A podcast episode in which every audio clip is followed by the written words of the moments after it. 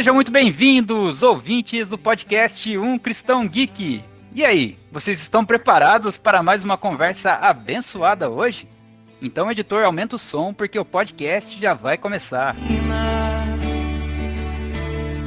Eu sou o Paladino e diante do, da data do Natal, eu não quero ganhar um presente do Papai Noel. Fala, galera. Eu sou o Diogo e eu tenho um recado para você. Vocês não podem me odiar por eu tentar. Afinal de contas, vocês nunca souberam o que é ser fraco e odiado. Eu sou a Raquel e eu tenho uma pergunta para vocês. Então é Natal e o que você fez? Me digam aí o que vocês fizeram nesse Natal. E aí, pessoal, tudo bem? Aqui quem fala com vocês é o Snow. E cara, mais uma noite abençoada, um papo muito legal. E vamos ver no que vai dar. É, galera, e hoje a gente tá bem acompanhado, né? Hoje temos aqui uma pessoa que pensa por todos nós, porque ele vem lá do Cristão Racional. É com você, Celso, fala aí. Fala, beleza? É, meu nome é Celso, eu sou responsável ali pela página Cristão Racional, então aquele conteúdo que às vezes você pode gostar ou não gostar, a culpa é minha. eu sou o pai da criança. é, é, tá aí o dono do, do pai deste bigode, com que todo mundo corre, é isso aí, é o nosso amigo Celso. Então, Celso, seja muito bem-vindo, Deus te abençoe e vamos começar logo essa conversa aí, porque hoje o tema é bombástico.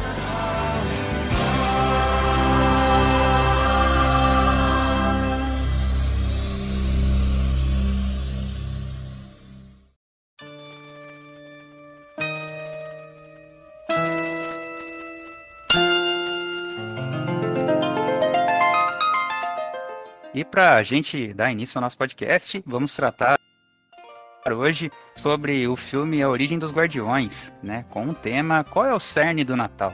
E para contemporaneizar a nossa conversa, eu vou trazer a sinopse aqui do filme. Em A Origem dos Guardiões, acompanhamos a história de seres sobrenaturais que personificam os personagens conhecidos de diversas mitologias. Dentre eles se destacam os chamados Guardiões, que são representantes das datas mais importantes à imaginação das crianças.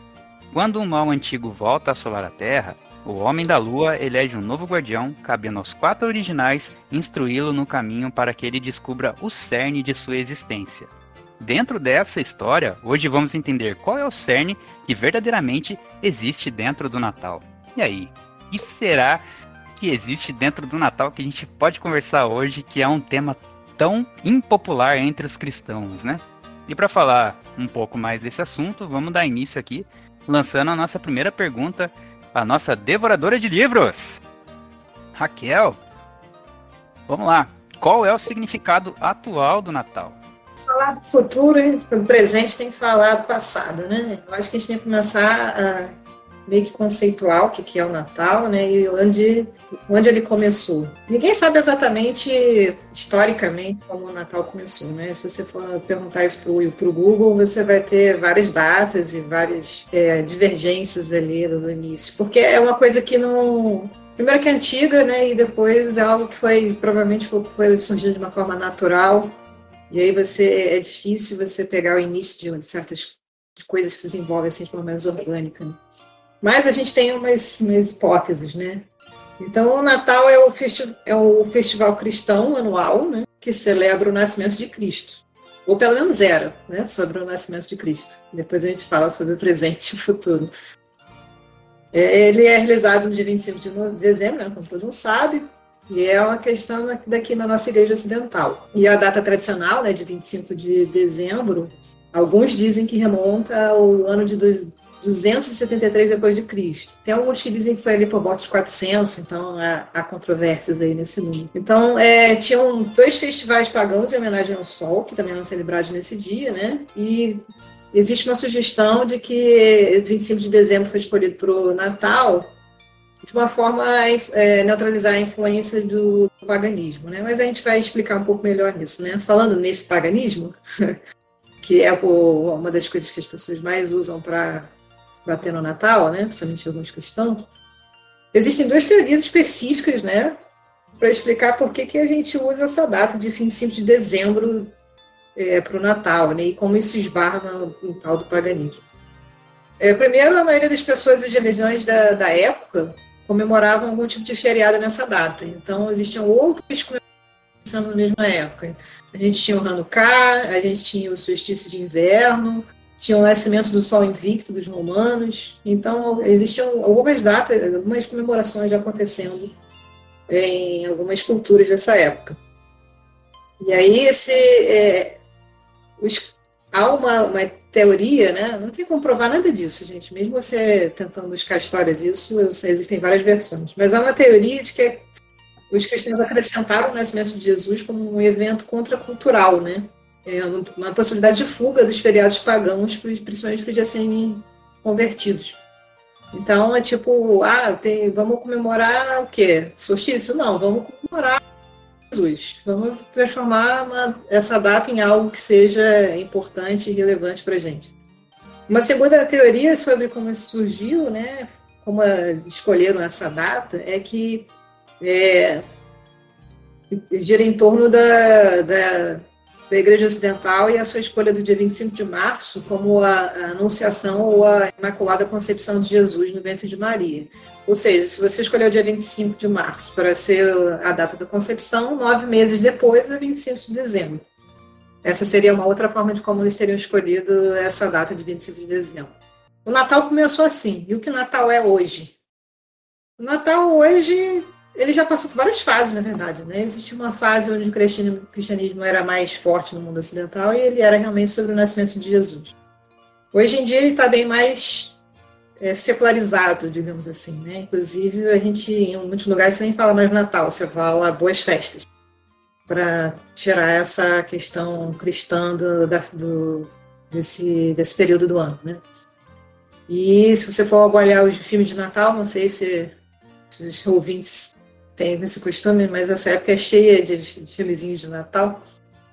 E esses filmezinhos, na maioria, não falam mais de Jesus, é uma festa, sei lá, da família, uma festa de rever os seus conceitos, ou de mudar de vida, ou olhar o ano né, em retrocesso, mas não é mais uma questão de comemorar o nascimento de Cristo. Então, existe, tem uma secularização da data, né? E ele, é, ele, é, ele, o Natal agora são várias coisas, né? Para os cristãos ele continua sendo o nascimento de Cristo, para os não cristãos ele é uma festa de final de ano. E ainda tem, para os judeus ainda tem o Hanukkah, né? Eles não continuam comemorando as suas festas né, culturais e religiosas. E, bom, tem outras coisas que a gente pode falar sobre isso, mas eu acho que o resto do podcast a gente pode secar mais o, as polêmicas do Natal sobre árvore de Natal e etc. E outras coisas. A árvore de Natal é a seta, né? Do, do inimigo. Já começa trazendo polêmica aqui. Eu, como um bom teólogo furado, né? Mas eu vi um, um, um vídeo do, de um pastor explicando sobre a, né, qual que é o problema e, e qual que é o não problema de, de, de celebrar o Natal, né? E eu acredito que enquanto a gente fizer a celebração do Natal é, cultivar essa data, lembrando para que, que ela foi feita originalmente, não tem problema algum, né? Existem, claro, né? Sempre vai ter pessoas que vão ter concepções A ou B de diversos assuntos, e isso é meio que incontrolável, né? Tanto é, as questões, por exemplo, de gostos pessoais é uma coisa que entra muito em conflito. Algumas pessoas são mais temerosas, outras são menos temerosas, né? O que a gente não tem que tomar muito cuidado é para não aceitar tudo como se nada fosse pecado e também não pode aceitar como se tudo fosse pecado. Ah, tudo é do diabo, ou nada é do diabo. Então acho que o problema maior é saber equilibrar. É, o negócio é saber equilibrar isso aí. O problema é não saber equilibrar, né? É colocar os extremos dos dois lados, tanto o lado bom quanto o lado ruim. É, então, eu, a, a, data do Natal, no caso, eu não, nunca foi muito forte na minha família, né? Apesar de eu celebrar, sei lá, né? Ah, sei, eu, quando eu tô com os amigos, assim, até incentivo as pessoas a acreditarem e tal. Mas eu acho que o que mais pega, principalmente pra, pra gente que é cristão hoje em dia, é como ela foi perdendo força ao longo do tempo ao fato de, de, de celebrar de quem deveria mesmo ser lembrado naquele dia, que é Jesus Cristo. Né? A gente começa a. Ah, como a Hack falou, foi colocado para lembrar a data de nascimento de Jesus. Mas daí chega no Natal, a gente lembra de presente, lembra de Papai Noel, lembra da ceia, lembra dos frangos, lembra dos filmes, né? Lembra de tudo. A única pessoa que a gente costuma não lembrar, no fim das contas, é, é de Jesus, né? Então, eu acho que a ideia que foi muito bacana no começo, quando ela foi colocada, mas que acabou perdendo força com o passar dos anos, né? Principalmente depois de 1999, que foi quando a Coca-Cola fez o Papai Noel que a gente conhece, né? Porque o Papai Noel original, ele era um duende, né? Santa Claus, se não me engano. E agora, o Papai Noel de roupa vermelha, bota preta e trenó, ele é um símbolo da Coca-Cola, que foi mundialmente espalhado, né? Que foi levado para os quatro cantos do mundo. E a gente conhece por isso, né? Por isso que ele é tão popular, assim. Não que o, a Coca-Cola tenha elevado o Papai Noel, mas ela criou a faceta do Papai Noel que a gente conhece hoje. E eu gostaria de ouvir de vocês. O que, vocês acham? Então, é, é interessante, né? Tudo isso coloca, porque eu acredito que cada um aqui vai ter uma representatividade, né? Além da, da representatividade final do Natal, cada um vai ter algo. É, hoje, aqui, todos que estão aqui já, já tiveram diversos natais, né?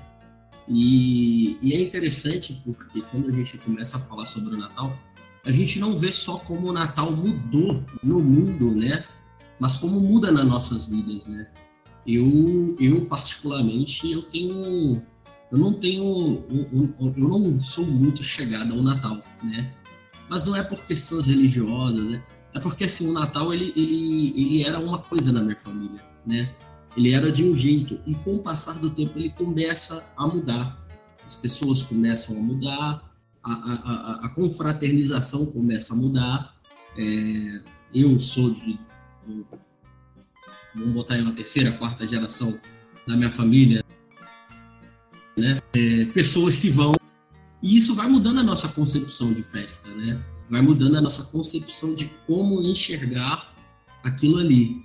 É, mas assim, eu, eu particularmente eu gosto muito né, da ideia do Natal né, de Jesus, porque é a ideia é, inicial, né? Quando o Natal, dentro dos moldes né, que a gente conhece hoje, ele é, ele é, ele é instaurado. Então, assim, só que a gente vai perdendo isso ao longo do tempo, seja dentro de um âmbito é, cultural, né, ou dentro de um âmbito familiar, né? E. Só, só rapidinho, porque o que o Diogo, que o Douglas está. Eita, Diogo está descrevendo é o que acontece quando você passa da, da infância para a fase adulta, né? O Natal é um quando você é criança e a outra totalmente diferente quando você fica adulto. Nossa, tem, tem outra emoção totalmente diferente. Por isso que eu acho legal quando você é adulto, você tem crianças na família, e você valorizar essa data, porque para criança é super especial, né? E com relação a gente perder eh, essa, essa a razão dessa data, bom, acho que depende muito da sua família e depende muito da sua igreja, né? Eu, eu sempre tive igrejas que sempre fazem teatros e cantatas nessas, nessas épocas do ano, né? É difícil você não lembrar do, do, do, aniversariante, né? Quando a igreja faz esse tipo de movimentação. E é a família a mesma coisa, né?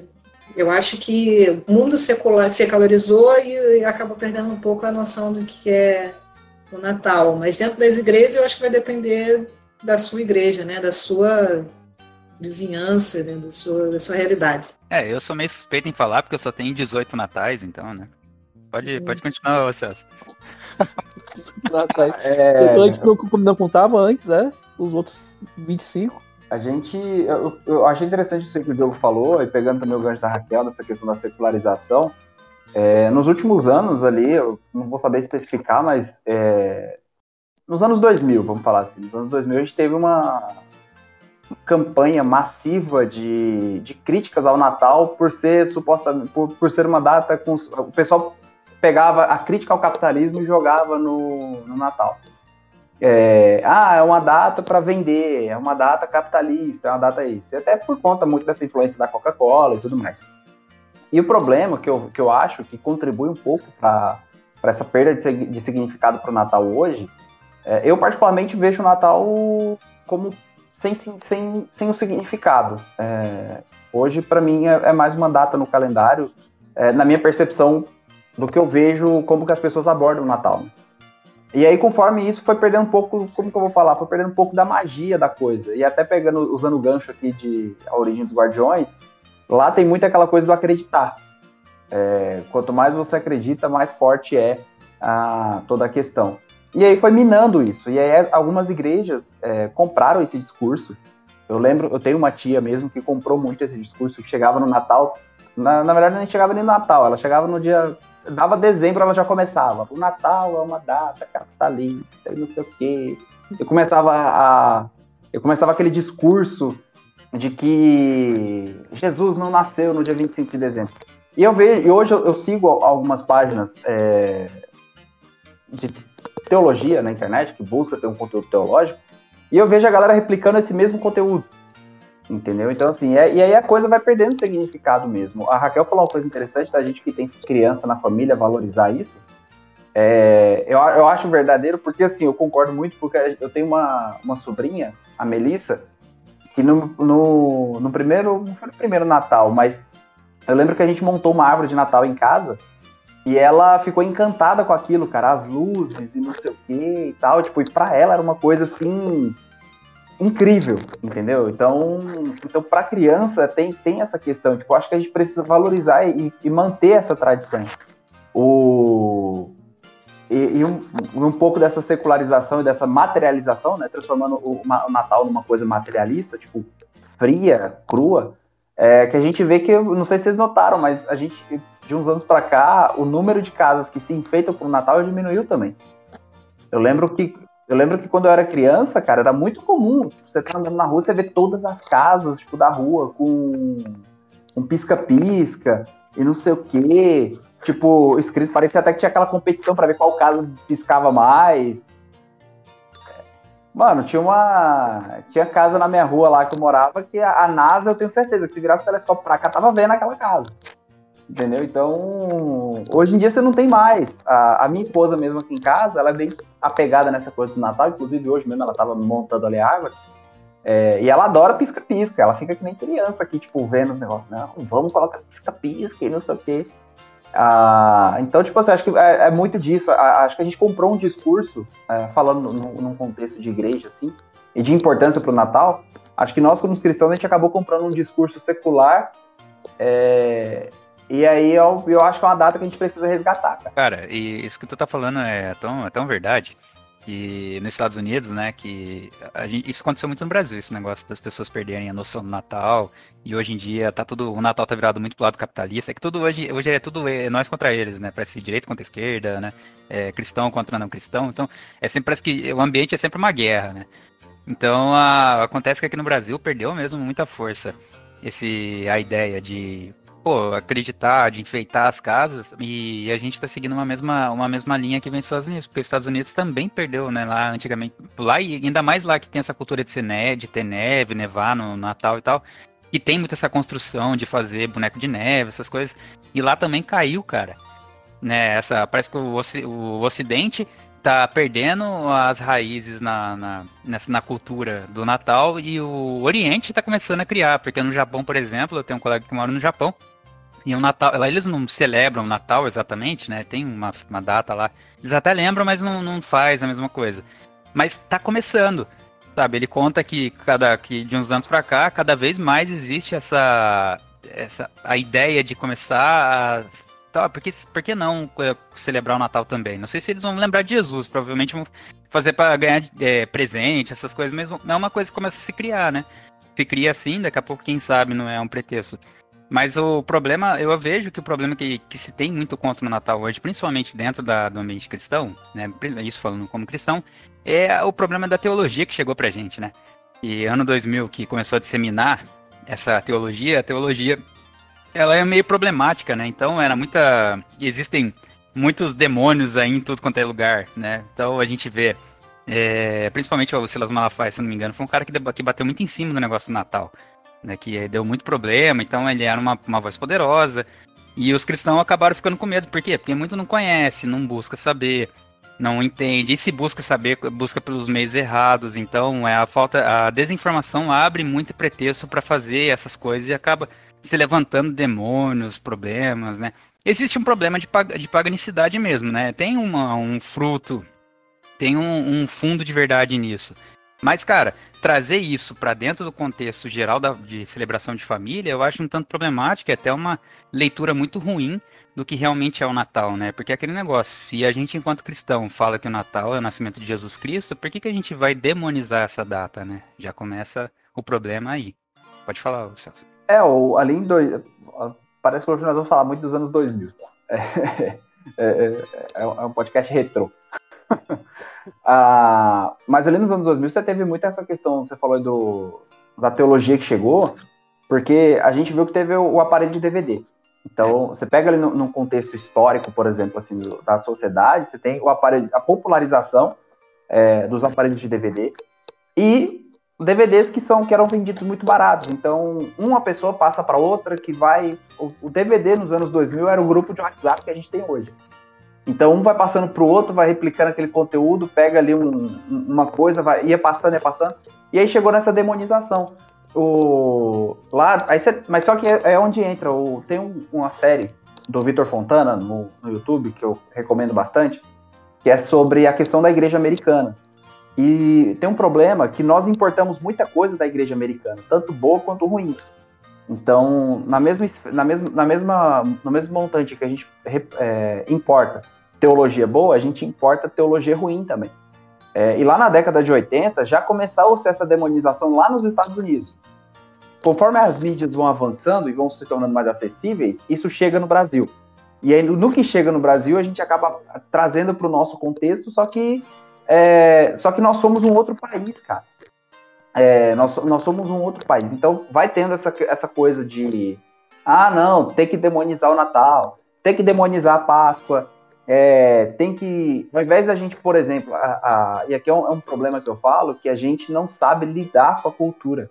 Ao invés da gente pegar esse aspecto cultural, aproveitar a data e, mano, bombardear de, de informação de Jesus, bombardear de, de campanha de Jesus, bombardear é, de informação mesmo, cara, de conteúdo sobre o Natal, sobre o nascimento de Jesus, sobre como o nascimento de Jesus foi o cumprimento das profecias do Antigo Testamento, trazer para essa coisa mais bíblica. Não, a gente pega e fala assim, quer saber? Vamos abolir o Natal. Vamos esquecer o Natal. Aí chega, lá na, aí chega lá na Páscoa, daqui a alguns meses, ao invés da gente bombardear sobre a ressurreição, ao invés da gente bombardear sobre o sacrifício, sobre o cordeiro pascal. Não, vamos abolir, o, vamos abolir a Páscoa também. E aí a gente vai deixando passar as coisas e a gente vai comprando essa materialização é, e é por conta desse dualismo. Não, porque a gente não sabe usar isso ao nosso favor. A gente não sabe aproveitar o contexto. A gente prefere, a gente, como a gente não sabe usar, o que, é que a gente faz? Não, ó, isso aqui é pagão, eu não quero nem saber. Ah, mas é o contexto da Páscoa. Não, quer saber? Vai, esquece esse negócio de Páscoa aí. Esquece esse negócio de Natal. E aí é onde tá o perigo, velho. Porque a gente perde uma oportunidade assim cabulosa de, de, de, de, pregar sobre Jesus. Por exemplo, eu vou falar, tipo assim, cara, vou falar uma parada pra você. O, a Origem dos Guardiões que você citou é um filme que, velho, acho que tinha que passar, na moral, acho que, é, acho que tinha que passar na igre nas igrejas, porque o filme tem uma mensagem teológica muito importante, tá ligado? É, por exemplo, o próprio conceito de o homem na lua. É, o Homem na Lua ele nunca interage, mas, mas ele sempre responde às orações do Jack Frost. Tá ligado? Então, tipo assim, como que a gente entende o Homem na Lua? Entendeu? Como que a gente entende esse que tá sempre observando e que tá sempre provendo, vamos falar assim, os meios de graça para cuidar da humanidade, que no caso a gente teria na figura dos guardiões, que seriam os mensageiros. Então, velho, aproveita o negócio. É, saiba interpretar, né? Eu acho que o negócio é saber interpretar, né? É, Jesus Cristo, ele se manifesta nas coisas, mas em todas as coisas manifesta Jesus Cristo, né? Então, é, a gente tem que saber interpretar, né? Eu acho que essa é uma boa. Mas não, você tem alguma coisa pra falar? Não? Não sei. Cara, tá, você tant, tanta coisa, assim, que, que, qualquer coisa que eu falasse ia estar tá chovendo molhado, né? É, Mas, assim, talvez eu acho que eu, eu ressaltaria essa, essa visão do Celso sobre a importância de a gente usar a cultura a nosso favor, né? Porque assim, o Natal tá aí há tantos anos e não vai deixar de existir porque a gente quer, né? Ou a gente não, qualquer pessoa queira, né? Uh, tá aí. E, e, o que a gente faz? A gente vai fechar nossos olhos, a gente vai entrar para dentro de umas tocas, umas cavernas, até passar o dia e depois a gente sai no outro dia? Não. Né? Então, para o bem ou para o mal, ele existe e a gente deve usar pro melhor jeito possível, né? Eu, até assim, essa questão da, do uso da cultura é algo que a, a teologia reformada aborda muito, né? A gente não de que Deus está em tudo, né? E, e, Deus age através de tudo. Então, quando a gente menospreza o uso da, da cultura, ou quando a gente demoniza, a gente está pegando uma ferramenta muito importante, uma ferramenta que, ou ferramentas que, que encontram lares, que acessam lares, e pessoas e vidas, e colocando na mão do diabo, falando, isso aqui é teu. É, quando é uma burrice imensa, né? Quanto menos ferramentas a gente propõe ao diabo, menos, menos mecanismos, melhor para a gente. Então, assim como todos nós já, já, já falamos, eu concordo plenamente com vocês. Eu, eu vejo que eu, é o que o pastor Alvarez fala pra gente, né? Já falou em, nos dois podcasts que ele participou com a gente e algumas conversas é, fora daqui. E ele fala que a gente tem que pegar os elementos da cultura e saber fazer é, analogias, né, e usar como semente para fazer brotar no coração das pessoas Jesus Cristo. Né? Então é essa é a ideia. Pode, pode falar, fica à vontade. Eu falo, eu falo pra caramba, já. Ah, tranquilo. Se eu estiver falando demais aí, vocês me dão um corte. Rapaz, é, isso é... Pô, eu vou te falar, esse negócio de usar, de usar um aspecto da cultura é bíblico, velho. O, o, sabe por quê? Porque é o seguinte, quando a gente vê lá quando Deus ele sai do. Quando, quando Deus ele sai, ó. Quando o povo de Deus ele sai do Egito, você vê que eles recebem ouro dos egípcios. Eles recebem presentes dos egípcios. Esses mesmos presentes que eles recebem é o ouro que vai ser usado na construção do tabernáculo. Entendeu? Então, então imagina só se houvesse essa separação ah, do santo e do profano da forma como a gente faz hoje. Entendeu? Então o próprio Deus fala, e é uma promessa que Deus faz, ó, vocês vão sair do Egito e eles vão dar presentes para vocês, eles vão dar ouro para vocês e vocês vão aceitar. Entendeu? Vocês não vão renegar não. E, e, Agostinho, ele fala isso já na. E Agostinho usa esse exemplo para falar da relação entre a teologia e a filosofia. Que o pessoal falava também, não dá para misturar as duas coisas, mano. não dá para misturar. Agostinho falou assim, falou assim, então beleza, então. Então, então fala lá para Deus que Deus tá errado em usar o ouro dos egípcios para construir o tabernáculo, seu Zé Ruela. Ah, então tem essa essa pegada, mano. Deus ele faz isso, entendeu? Então tipo a gente pode Pode sim. Ah, cadê a referência na Bíblia? Vai, ver, vai ler isso. Ah, tá lá. Então tem isso. Deus ele usa isso. Então Deus, usa, como o, o Snow falou, Deus usa das ferramentas já. Ele já tem as ferramentas preparadas. A questão é, a gente é hábil para usar essas ferramentas? Grande Agostinho Carrara. E outra coisa, uh, aproveitando aqui essa questão de encontrar na Bíblia situações em que, em que Deus usa a cultura, né? Estava lembrando do apóstolo Paulo, né? Quando ele chega lá e vê o monumento né, ao, ao Deus estranho. É, é. Ele pega, ó, tem aqui é uma, era da cultura daquele povo, né? Mas ele fala, ó, essa aqui, essa imagem que vocês adoram, esse, esse objeto ao Deus estranho, esse Deus estranho é o Deus dos deuses, esse é o Deus verdadeiro. Ou seja, ele pegou uma, a, aquela imagem não era Deus verdadeiro, mas ele usou uma analogia, ele pegou a cultura daquele povo, a referência daquele povo, a linguagem que aquele povo falava para apontar para Deus, né? Então eu acho assim que na, na era que nós vivemos, a gente fechar os olhos para toda evolução tecnológica, a cultura em que nós estamos inseridos e não usar isso como ferramenta, a gente está fatalmente uh, restringindo o evangelho a grupos fechados de igrejas, né?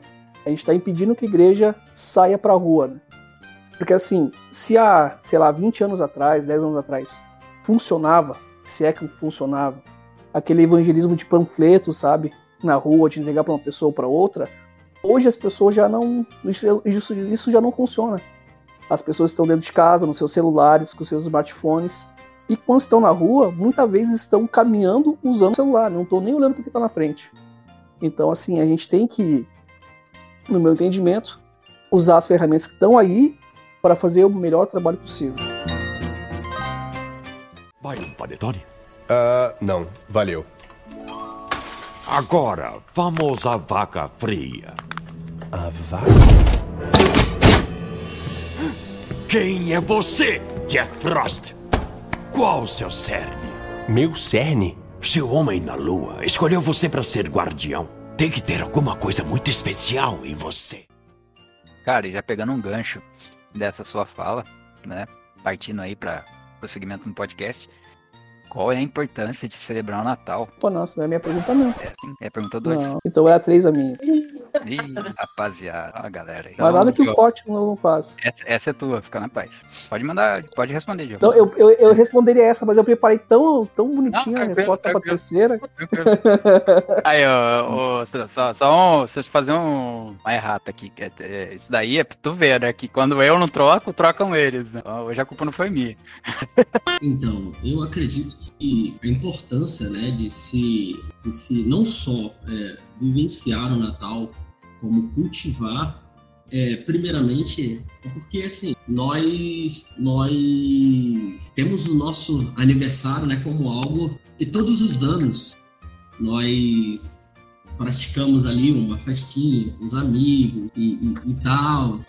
E, e, a gente vê que Cristo, a gente quando vai fazer a celebração de Cristo, a gente sempre celebra a, a Páscoa, que no Ocidente, né, é diferente do, do, do Oriente. No Ocidente, a celebração da Páscoa é a morte e a ressurreição de Cristo. Que por mais que tenha que ser uma festividade ao qual é, seja alegre, né, somente a lembrança de uma morte já não traz tanta alegria, né? Então eu entendo que quando a gente instaura uma festividade ao qual nós vamos celebrar o nascimento de alguém, eu estou colocando em pauta é, um momento de felicidade. Afinal de contas, o nascimento de um filho é um momento de verdade. É, tirando todas as polêmicas né, criadas é, mediante ao Natal, todos os, os, problemas que vai se enfrentar mediante a uma sociedade a qual nós temos, eu acredito que temos que olhar, né, como falado anteriormente, é como que foi é, sugerido o Natal, o nascimento de Cristo, né? E cultivar isso para que as pessoas entendam, né? É uma forma é, como é uma, uma, uma festividade mundialmente, né, ou quase todo o mundo né, tem a prática dessa festividade, é uma forma de nós introduzirmos o evangelho nessa festividade, de apresentar aquele que é o, o princípio, o meio e o final de todas as escrituras. Eu acho que a ideia, é, o, a importância de celebrar o Natal hoje em dia, é o quanto a gente dá valor a, a, ao contato com a família, né? Que a família vem sendo duramente criticada e atacada, né? Hoje em dia você pega o conceito de família, o que que é, qual que é a família? É a família tradicional, pai, mãe, filhos, né? Aí é tudo, tá tudo muito relativizado, já são, não é, não é pai e mãe, às vezes é mãe solo, pai solo, né? É, ou então, não sei, enfim. A gente vê a estrutura da família já sendo criticada e sendo atacada de diversas formas. Aí agora tudo que se remete ao contato de família também vem sofrendo esses ataques. E ao invés da gente fomentar e criar esses laços cada vez mais fortes de celebração, principalmente para lembrar da data de nascimento, né? Se é que a gente pode fazer isso. Tem gente, ah, mas pô, vai lembrar, essa não é a data original do nascimento de Jesus Cristo, vai atribuir a ela. Mas se é a única data que todo mundo usa como, por que, que a gente não poderia usá-la, né? Ah, porque tem o deus Horus do, da cultura egípcia é cultuado nesse dia. Ah, porque não sei quem é cultuado nesse dia também. Mas, meu, todos os dias tem se remete a algum tipo de adoração da cultura antiga. Todos os dias se remetem a, um, a, um, a uma adoração da cultura, das culturas antigas, né, de mitologia antiga. Então, usar esse tipo de desculpa, falar que ah, é por causa do paganismo a gente não faz isso, é, chega a ser um, um argumento muito fraco. Para mim, é um argumento muito fraco. Eu acho que a gente tem que fomentar, sim, a criação, o cultivo de celebração em família, tem que lembrar, sim, do nascimento de Jesus, ficar feliz e saber que o nosso Salvador é, pode não ter nascido exatamente nesse dia, mas que ele veio ao mundo dar a vida pela gente. Então, lembrar, né, trazer mesmo a memória e a representação e a importância que Jesus tem na, na, na história da humanidade, a gente pode começar aí, né, não sendo o dia exato do nascimento dele, mas sendo um dia que a gente se lembra de que ele passou pela Terra, né? Se, pode não ter sido no dia 25 de dezembro, mas em uma data dessas que a gente tem em nosso calendário, foi um dia do nascimento daquele que veio trazer a vida para todos nós, né? Então, a questão da alegria do Natal, né? Que a gente tem que comemorar o nascimento. Não é a gente que está inventando isso, né? É a Bíblia, né? Se você for lá ler o relato de Lucas, os anjos é que estão dizendo, né? Não tem mais, eis aqui vos trago boa nova de grande alegria que será para todo o povo. Eles estão comemorando o nascimento de Jesus ali. A gente só está seguindo, seguindo os anjos, né? Seguindo o próprio alegria que eles trouxeram no, no nascimento de Jesus. A gente só está repetindo o exemplo deles, né? É bíblico. Cara, é um. Você falou um negócio que eu acho interessante, que assim, é é, a galera se, apre, se apega. Ah, mas não foi em dezembro que Jesus nasceu, não foi no dia 25 de dezembro. É um puritanismo, assim, meio. Eu vou falar, eu vou usar um termo meio pesado, mas é um puritanismo um tanto quanto hipócrita, tá ligado? Porque, cara, a gente vê gente falar versículo errado aí a vida inteira. A gente vê gente distorcendo a palavra o tempo inteiro em púlpito é, a gente vê gente falando asneira e besteira, um monte de coisa, e a gente deixa passar batido. Ah, não, vamos orar por ele. Ah, não, vamos interceder por ele. Aí, numa data, a galera fica se prendendo querendo precisão teológica. Eu, eu, eu, é impressionante o negócio desse. E lugar que a gente que não precisaria, a gente tá lá, né, colocando o dedo, né? Nunca vi, cara. Oh, né, humanidade, não vai, vai entender. Assim, é interessante, né, o que o Celso falou, é, porque quando se fala de, de, precisão teológica, a gente vai ver que, na verdade, existe, existe muita teologia, mas a grande maioria são teorias, né? Então, assim, é, é, é tudo muito teórico, né? É, e quanto ao que foi falado pelo Paladino, né, acerca de, de não ser a data de, de, de, de, se comemorar o aniversário de Cristo, e porque tem outros, é, outras comemorações dessa data, se for assim, vou, a gente vai parar de fazer aniversário, porque todo dia do ano tem a comemoração de um santo da Igreja Católica. Todo dia do ano tem a comemoração lá de alguma coisa de algum orixá. Todo dia do ano tem a comemoração de alguma coisa de algum demônio, de algum lugar, de algum... Então, assim, a gente vai parar de comemorar aniversário nosso também. Não pode comemorar o de Cristo, que é muito mais importante do que, do que cada um que está aqui é, e cada um que, tá no, que vai estar nos ouvindo. Então vamos parar de comemorar tudo, porque se a gente fosse apegar a isso, a gente nunca vai fazer nada, a gente nunca vai comemorar nada, porque todos os dias do ano existe uma, uma comemoração é, remetendo a alguma coisa que é contra os nossos princípios e os nossos ideais. Cara, mas muito disso aí vem do neopentecostalismo, tá? É, esse problema de. Da, é que assim, o, qual que é a ideia, né? Qual que é a, a máxima que se usa ah, porque se a gente for adorar Jesus Cristo nesse dia, a gente vai estar tá dando força para um demônio que rege aquela data, né? Que tem esses, esses espiritualismos aí extremados, né? Que são, né? Exatamente. Né, que, Hack, fique feliz que tu não precisou passar por isso, né? Mas eu, eu sou. No meu calendário, quem rege as datas todas é Deus, né? Não sei se é, é porque tem, tem um tal do mapeamento espiritual que existe nessas igrejas aí, então tem um problema muito grande, né? Mas esse, qual, qual que é o problema? Isso é o defeito da, da teologia que a gente falou lá atrás, né? Que eu vou trazer uma fala do, do Rasta, lá do Rasta News, do Brasil Paralelo, que ele, fala, que ele criticou a ciência, mas eu posso trazer isso pra, com uma crítica interna, principalmente aos nossos é, cientistas teológicos, né? Que são esses pastores aí que são formados.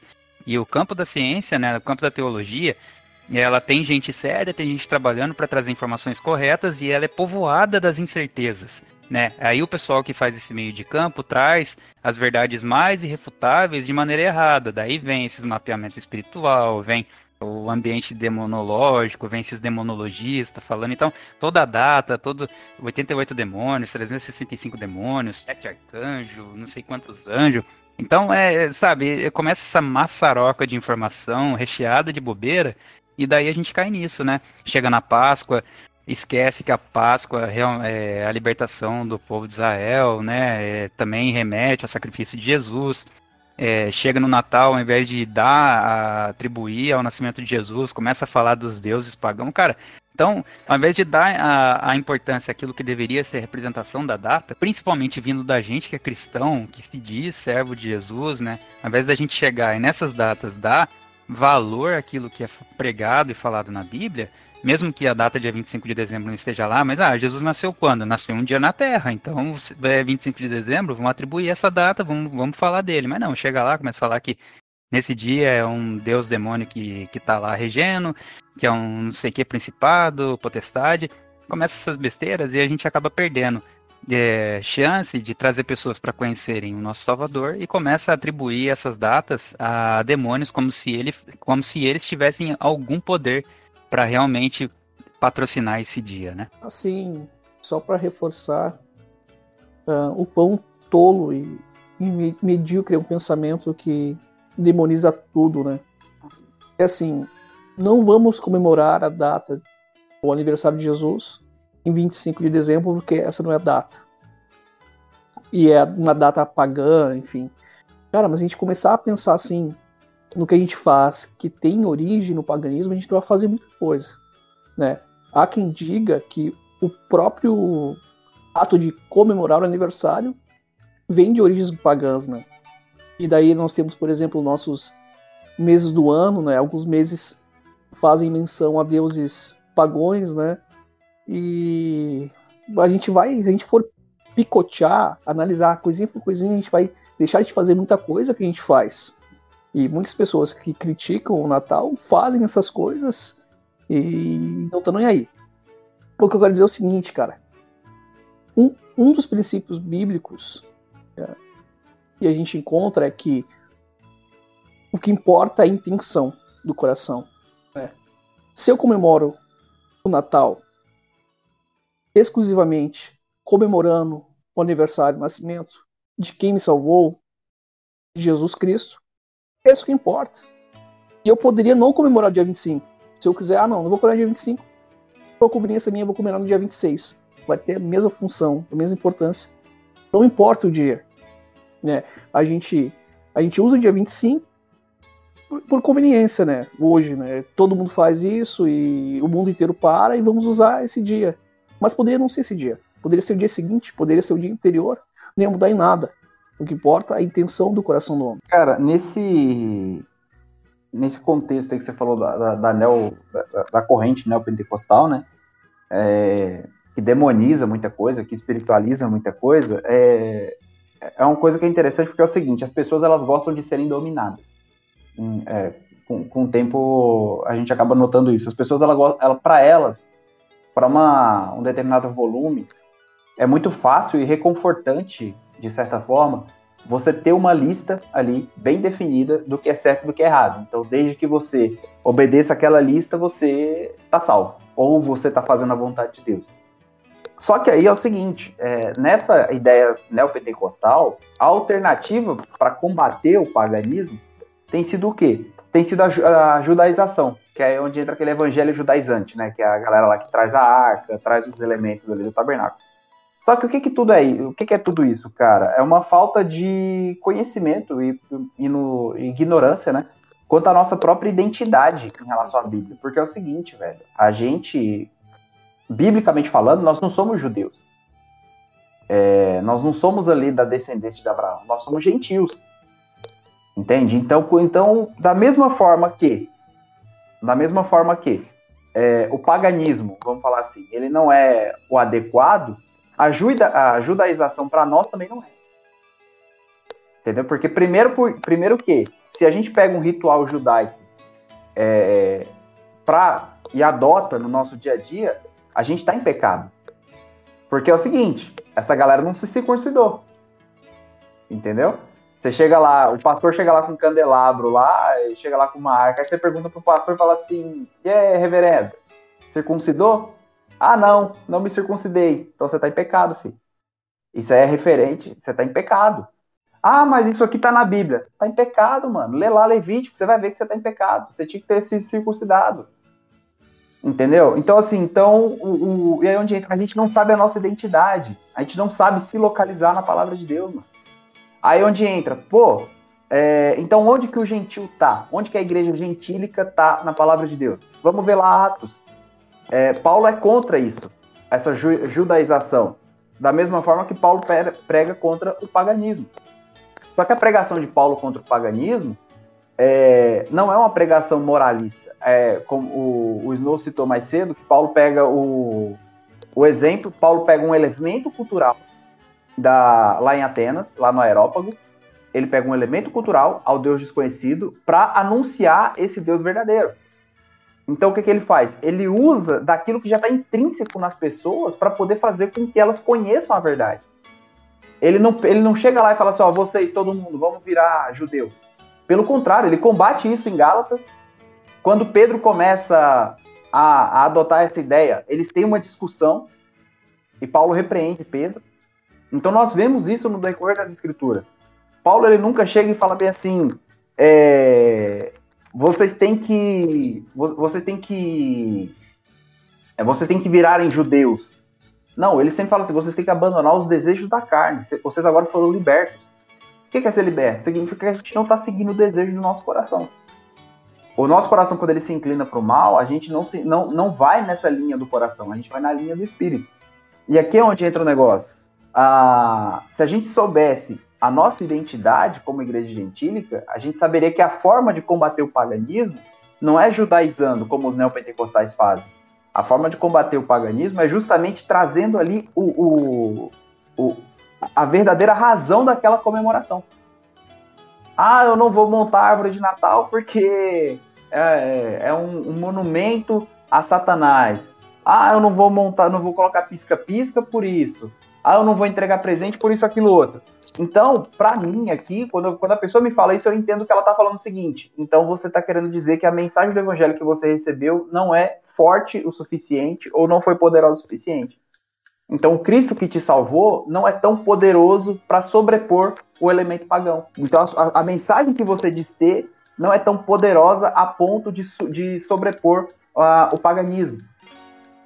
Ou seja, você crê no poder mais de uma influência externa por meio de um objeto inanimado do que no poder de Deus para a salvação de todo pecador. Então, acho que esse é o problema. A gente, precisa, a, a gente tem muito que, que, trazer essa identidade mesmo. E aqui, acho, tá, é, como o Snow falou, a gente tá meio que. Eu vou aqui chover um pouco no molhado. Realmente trazer isso, para a gente poder ter a nossa identidade, falar assim, pô, o Natal é uma data nossa, é uma data de Jesus, é o seguinte, é o nascimento de Jesus. Ah, mas Jesus nasceu no dia 25 de novembro. Não importa. Você também um dia nasceu pelado e você está vestido. Então nós estamos aqui usando. Ninguém está te condenando. Você não nasceu pelado, você não nasceu vestido, você nasceu com essa calça jeans aí. Não nasceu. Então pronto. Ah, então da mesma forma. Então é o seguinte, o Natal é, vamos falar, o Natal o quê? É o nascimento de Jesus, velho. Ah, mas tal elemento veio do paganismo. Meu amigo, seu aniversário também veio, acender vela também veio, a como que eu vou falar? É, hoje em dia fala-se muito sobre a ideia de liberdade sexual, né? Fala, dá vontade de falar assim, tá vendo? Tá vendo essa orgia, esse bacanal aí que tá todo mundo falando? Então, isso aí também veio do paganismo, isso você não tá condenando. Ah, então, tem, tem todos esses elementos, mano. A gente precisa identificar mesmo, trazer e falar assim: é nosso, véio. é nosso, essa data é nossa, é de Jesus e pronto, acabou. Ela levou pro lado pessoal, né? ah, cara, o problema do, do desse judai, o, sistema judaizante é que a gente só quer trazer as bênçãos, né? Quando você pega toda vez que vai, vai fazer a igreja judaizante, é, geralmente são as bênçãos. Então é, sei lá, o ano Shemitah, Yovel, é a chuva seródia, chuva temporânea e tal. E é umas invencionices que é, começa, tipo, às vezes tem umas coisas que, por exemplo, não nem, nem se aplicam, né? É, tipo, a, a, diferença entre profeta e vidente, né? Que é, é, é Noé e Robi. Não, não, não, me perdoem se eu falar errado, porque eu não lembro de cabeça o nome exato. Mas é, tem essa, né? Tipo, ah, o profeta é o cara que faz. O profeta em si já ganha um. passa de ser um elemento de culto para virar um, um, cara que possui poder de Deus, né? Então é, o cara que. Eu ouvi, eu ouvi muito isso, tipo, ah, o profeta na verdade não é aquele que que fala, que traz a profecia através de Deus para abençoar a pessoa num elemento de culto. É alguém que faz acontecer é, a, a, experiência, o milagre de Deus na Terra. Então ele traz a experiência de Deus na Terra. É, algo assim, sabe? Como se ele usasse o poder de Deus para mover aquele, aquele ambiente espiritual, essas coisas. Então, você vê que as pessoas começam a ganhar superpoderes, né?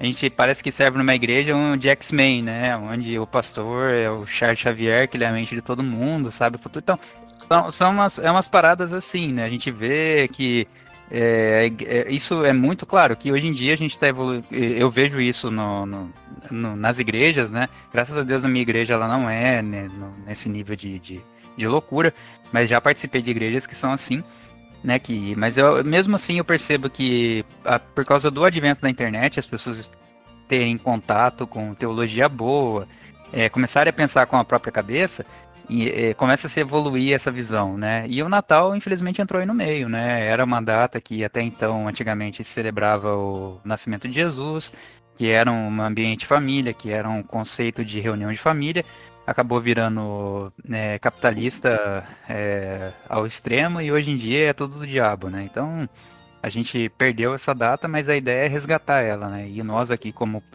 é, canal e perfil, a nossa batalha é para fazer as pessoas entenderem é, a importância do Natal e principalmente de celebrar em família essa data, né? Porque lembrando mais uma vez, a, o negócio aqui é falar de Jesus Cristo, né? A gente tem que focar em Jesus, esquecer da, da força do diabo, esquecer do demônio, porque é um derrotado, ele já foi derrotado, né? Nossa, a importância aqui é lembrar daquele que veio nos salvar. Então, se você está escutando a gente aí, entenda que mesmo que Jesus não tenha nascido no dia 25 de dezembro, se a gente lembrar dele nessa data, use ela para evangelizar pessoas, porque certamente elas precisam encontrar com ele. E ele veio na Terra e ele veio para salvar a gente. Falar que aquele, né, e ainda vive um pouco isso, né? A gente viveu um momento muito ocupado dentro, dentro das igrejas, principalmente da, da teologia, né, na área mediante ao que se conhecia, porque criava-se muitas teorias assim bem aleatórias, né? E hoje, graças a Deus, né, isso tem melhorado muito, mas ainda assim, ainda existe, existem muitos problemas, né? Daquilo que é ofertado para o povo em forma de conhecimento. E quando a gente começa a, a, a permear né, nesse assunto, é, a gente começa a entender né, o, o, quanto que a igreja ela acabou sofrendo também, né? Justamente por você fazer de qualquer forma, você não buscar fazer o melhor, né? E a, e a palavra ela vai dizer que para Deus tem que ser feito o melhor. É igual aquela velha história do cara que, do, do ministro de louvor, que tá lá cantando, cantando todo desafinado e fala, ah, mas Deus recebeu. Calma aí, mas você tem que procurar melhorar para que a coisa chegue realmente com perfeição ao trono. É, e, e te tem-se muito isso, né? Não, mas é para Deus e Deus recebeu, mas pô, de qualquer jeito. É, Deus conhece meu coração. Deus conhece, olha, isso é, é a frase que a gente mais ouve. Então, assim, é, é, o povo ele tem padecido, ele vem padecendo ao longo dos anos, justamente pela falta do conhecimento. E quando eu falo conhecimento, é não todo, porque a gente acha que quando se fala de conhecimento, é o conhecimento bíblico apenas, né? Mas é um conhecimento não todo, eu preciso conhecer a palavra, eu preciso conhecer um pouco da biologia, eu preciso conhecer um pouco é, é, é do, do, do, do, meu idioma, qual eu, eu utilizo, o português, senão eu vou falar tudo errado. É, e daí por diante, eu preciso ter conhecimento acerca das coisas para poder executar algo bem feito para Deus. Cara, antes de passar a palavra para o Celso, deixa eu aproveitar essa sua fala para falar aqui no, no, no Origem dos Guardiões, eles falam justamente isso, do autoconhecimento, né? É, até como título do nosso podcast, né, o cerne do Natal, o cerne no caso é falado pelo norte, né? É, qual que é o seu cerne quando ele indaga o Jack Frost, né? Quem é você de verdade, né? Qual é a sua origem, de onde você se conhece? Então, eu acho que quando a gente fala do Natal, muitas vezes a gente vai pela cabeça de outras pessoas. Né? Será que a gente de fato conhece, né, o que significa o Natal? Qual que é o real, qual que é a real importância, né? Que é isso que a gente está debatendo aqui. Será que as pessoas param para ouvir ou elas criticam antes? Existe uma guerra, porque muitas vezes é, tem gente que luta, guerreiam guerras que nem sabe pelo que está lutando. Né, você vai conversar com alguém que está defendendo o lado A e o lado B, aí você vai trocar uma ideia com a pessoa, tá, mas por que, que você está defendendo essa ideia?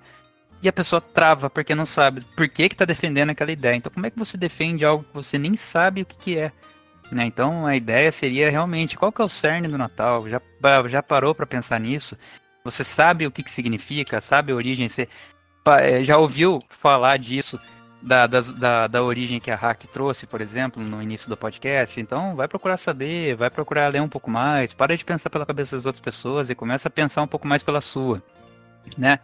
Começa a entender que existem coisas que precisam ser melhor interpretadas mas que ela seja interpretada à luz da palavra, né? Isso também não é, é um aval pro, pro nosso ouvinte aqui chegar e tratar o evangelho segundo a sua concepção, mas tratar algumas coisas pela, pela sua maturidade na hora de saber administrar a informação que Deus te deu, né? E aquele negócio, né? Se tem algum problema que você não consegue entender, vai trocar uma ideia com o teu pastor, né? Porque viver em comunidade se remete a isso, né?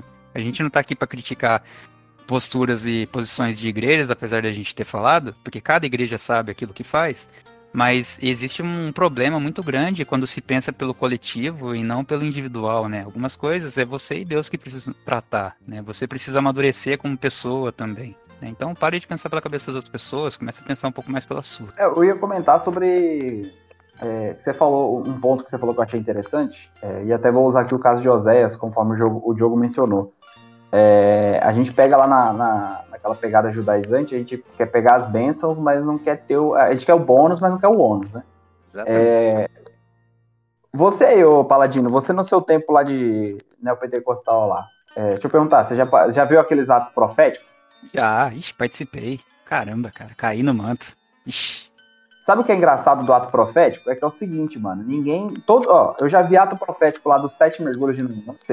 Mergulhar sete vezes. Já vi ato profético de você jogar pedra na cabeça do gigante. Mas eu nunca vi ato profético que nem o de Oséias, inspirado em Oséias. Tipo, nunca vi ninguém pegar e falar assim: ô, oh, vai lá e casa com uma prostituta para você ser corno, para você ser traído por ela, pra você entender como que você é infiel a Deus. Entendeu? Nunca vi ninguém fazer ato profético nesse sentido. Então a galera quer o ônus, quer o bônus, mas não quer o ônus, velho. Exatamente, cara. Exatamente. A unção dos quatro animais, né? Não sei se tu já ouviu falar dessa. É, então. Nossa senhora. Esse, cara, é.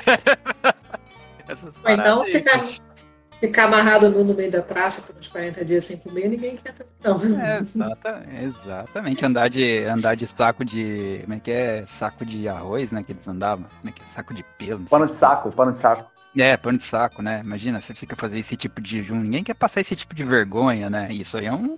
Os profetas fizeram, né? Coisas que pessoas fizeram. Né? Ah, não, não toca na minha carne. Ô, louco, mas no Daniel não ficou um tempão só comendo ervinha, né? Então, sei lá, gente, é coisa. A gente quer. É que a gente quer o, a, o glamour, né? Que a gente quer chegar e ser Elias, né? Orar e fogo cair do céu.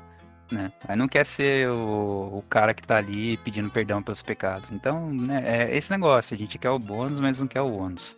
É esse é o problema. Esse é o meu cerne. Foi assim que eu nasci, com olhos que veem o encanto em todas as coisas.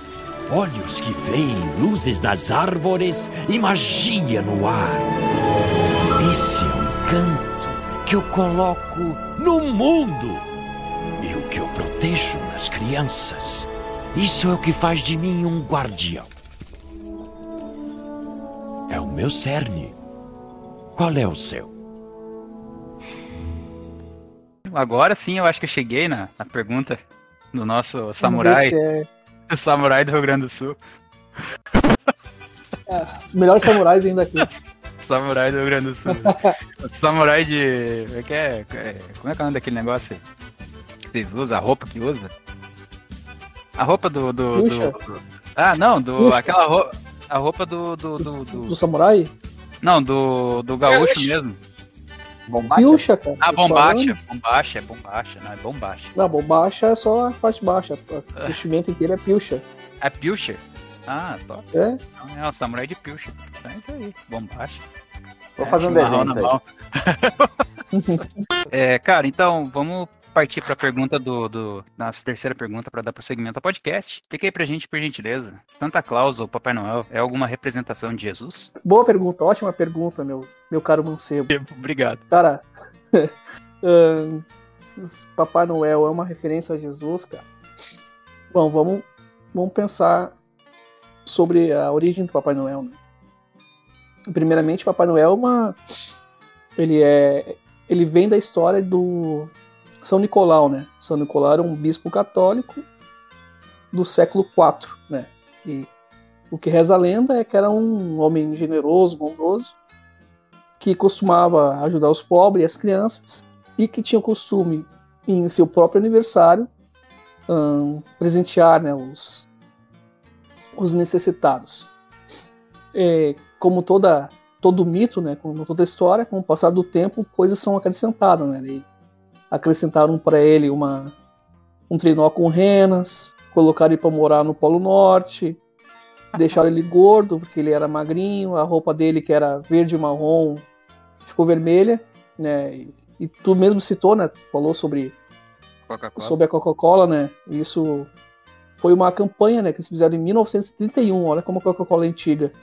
E eles uh, botaram a roupa do Papai Noel de vermelho, então essa roupa que a gente é tão emblemática, né? Esse, essa vestimenta dele é uma invenção moderna, digamos assim. E depois de tudo gay. isso. Hã? Agora ele é gay também. Ah, é, só faltou é, isso, né? Ele, ele é, é não binário, ele é. É, é Elo, é Elo que fala também, é. Enfim. Uh, ele, sei lá. É. Daí, se ele é uma referência a Jesus, uh, a gente tem um costume, né? E não sei nem se é um costume ruim, mas quando a gente tem um, um elemento, assim, uma figura que, que demonstre alguns valores cristãos, a gente costuma ver certas referências a Cristo, né? A Jesus. Mas, assim, a história do Papai Noel, né? Do Santa Claus, o, o São Nicolau, ele não tem uma referência, não aponta necessariamente para Jesus, né? A história dele é bem, bem, bem fechada para ele mesmo. Ele, é, como eu falei, ele era esse, esse bispo católico, aparentemente uma boa pessoa. E, mas hoje, para nós, ele é mais uma, ele é mais uma, uma referência, um produto mercadológico, né? Ele é um produto para vender, né? Eu acho que, de algum modo, a gente acaba quando a gente usa muito a figura do Papai Noel, e aqui não estou fazendo uma crítica exatamente ao Papai Noel, acho que se você quer esse vídeo de Papai Noel, até estou pensando em fazer isso ano que vem pro Davi pro meu filho, né? Enfim, se você gosta do Papai Noel, isso é uma questão sua, tá? Mas de certa forma eu acho que a gente a gente foca muito nas figuras, né? Quando na Páscoa a gente pensa no coelhinho, a gente pensa no coelhinho na Páscoa, no ovo de chocolate e no Natal, quando a gente pensa no presente e na figura do Papai Noel, a gente tira o lofote de Cristo, né, de Jesus. Então, respondendo a tua pergunta, eu acho que Papai Noel não é uma, uma alusão a Jesus, embora a gente possa ver alguns valores cristãos nessa figura. E acho também que a gente perde um pouco de oportunidade de botar o holofote na pessoa que importa, que é Jesus, quando a gente tira esse holofote e foca na pança do Papai Noel. Papai Noel. Só faz sentido porque que você deixou o cabelo crescer a barba e a barriga, né? Agora Sim, a barriga deixa faz tempo, né? Mas a barba é recente. Vai lá, Raque, fala. Com relação ao. É claro que existe uma tendência de tentar trocar né, o Jesus por Papai Noel no, no Natal, né? Principalmente para quem não é cristão. Uma forma de você omitir Jesus, né? Existe essa, essa tendência. Mas assim, eu não vejo que ter um Papai Noel em casa, como, como esses que vocês não estão vendo aí, é, seja um pecado, porque na minha mesa tem um Papai Noel, mas tem um Darth Vader, tem um Stormtrooper, entendeu? Tem vários outros personagens. São fictícios, né? E estão aqui na minha mesa junto com o Papai Noel. Então é tudo fictício. E se você tratar como fictício, como uma história, um conto de fadas ou alguma coisa assim, principalmente se você tiver criança, contanto que você não substitua né, o, o dono do, da festa pelo Papai Noel, eu não vejo como isso vai ser um problema. Mas aí é uma questão individual, né? Cada um na sua família toma suas decisões de como você vai criar seus filhos e que você vai contar para eles. É, então, né? Vou orar pela vida da Hack, que a gente viu que a mesa dela tá povoada, né? Cara, pegando aí o, o gancho do, do, do, do São Nicolau, é, é um negócio engraçado porque é o seguinte: voltando naquela pauta de conhecer a nossa história. É, vocês sabiam que tem uma. que o São Nicolau, que o Nicolau é, esbofeteou um herege uma vez? Não. Inclusive, essa, essa é uma ótima história de, de Natal, tá? Porque assim, o próprio, o próprio São Nicolau, mano, o próprio Nicolau, acho que ele não aceitaria esse rótulo, entendeu? Tipo assim, de, ter, de, de alguma forma ser mais representado que Jesus. Lá no concílio de Nicéia, é, tava tendo um debate sobre a, a, divindade de Cristo, né? Aí dizem que Ário começou a falar sobre que Jesus não era Deus, Jesus era parecido com Deus, ele tinha uma substância semelhante. Diz que conforme Ário foi discursando, mano, o Nicolau ficou tão pistola que ele desceu no, no pátio onde Ário tava discursando e foi lá e sentou a mão, um tapão nele, velho. Inclusive gerou. Quer ver, ó? Tem pesquisa aí. Conexão.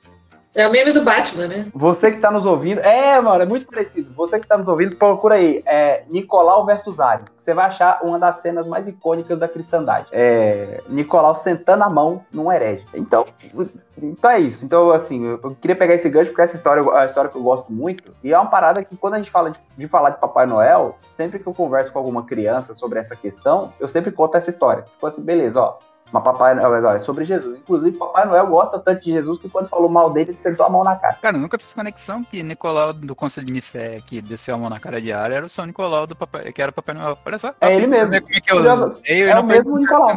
Top, top, é nóis. É isso aí. Então, tu imagina assim, ó, as, as crianças saindo da, da escola dominical e falando, ah, mamãe, o tio lá ensinou que tem que bater na cara dos hereges. Vai.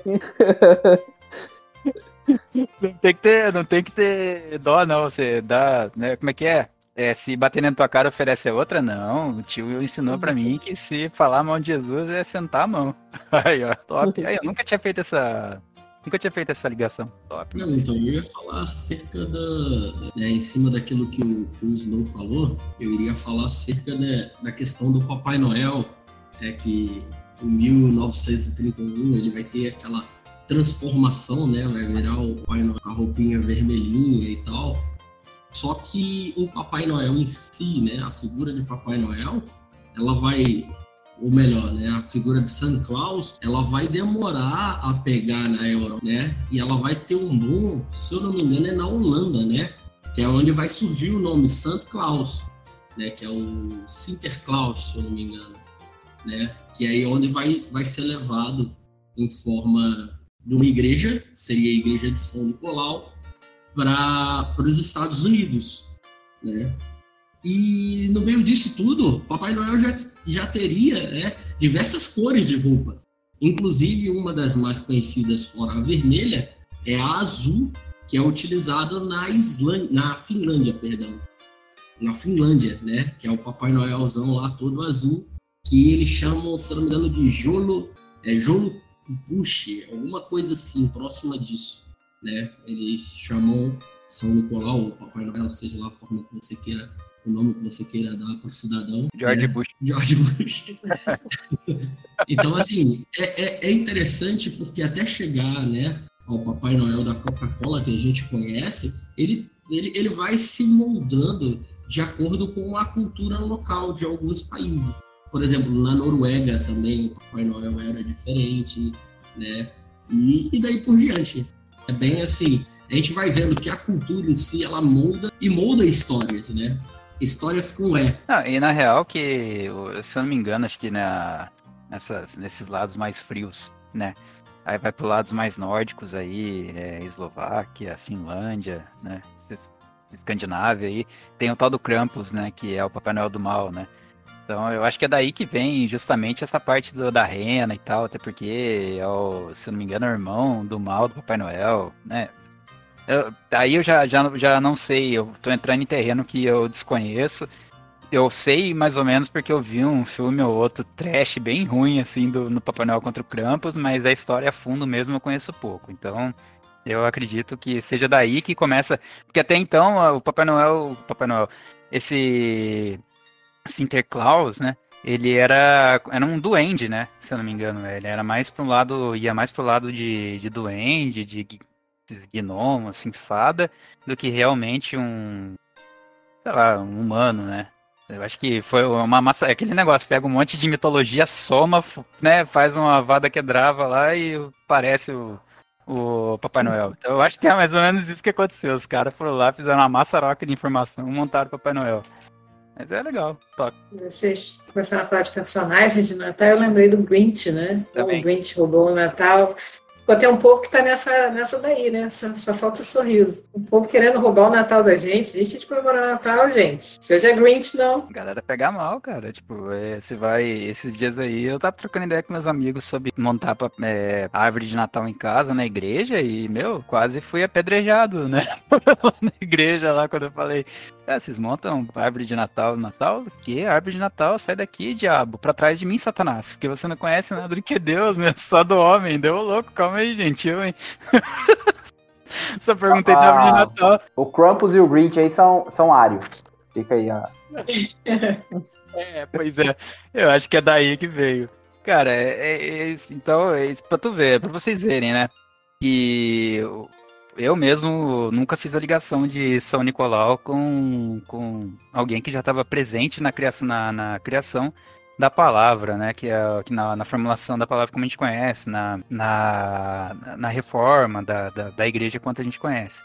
Então, para ver como algumas são desinformações que, que remetem ao, ao, ao, Natal de hoje, né? Tipo, a gente conhece pouco aquilo que critica, né? Como o Natal não é só não é só o nascimento de Jesus, como existem outras coisas que estão ali por trás, né? Pessoa tipo São Nicolau, que é um, uma pessoa que existiu de verdade, que teve atos bondosos, e hoje a gente leva muito mais pro lado de demoniz... É, leva mais pro lado demonizante, né? Como se tivesse de fato algum tipo de demônio em cima dessa data, só porque é uma data que é representada em outras culturas. Então, é muito existe uma desinformação muito forte e é daí que vem a crítica, né?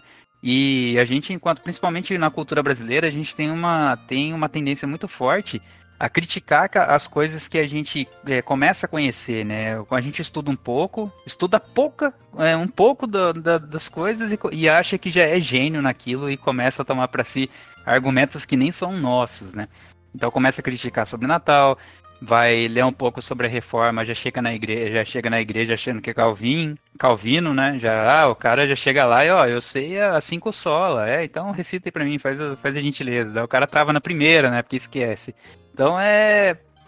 Eu entendo que é muito mais um problema de cultura nosso, né? De, de saber o que, que a gente. O que, que a gente tá, tá, tá de fato celebrando, o que, que a gente tá criticando, e principalmente aquilo, né, falando do Natal, o que, será que a gente sabe, entende a importância do Natal? Você, você falou algo interessante, né? Sobre você cultura, é, sobre você praticar, ou então você dizer que é endemonizar, né, aquilo que você não conhece.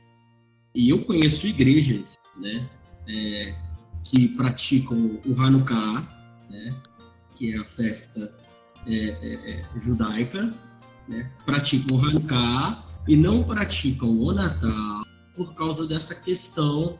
É, é, Mas vamos lá, né? o Hanukkah ele é uma festa não bíblica é uma festa judaica, porém não é uma festa bíblica.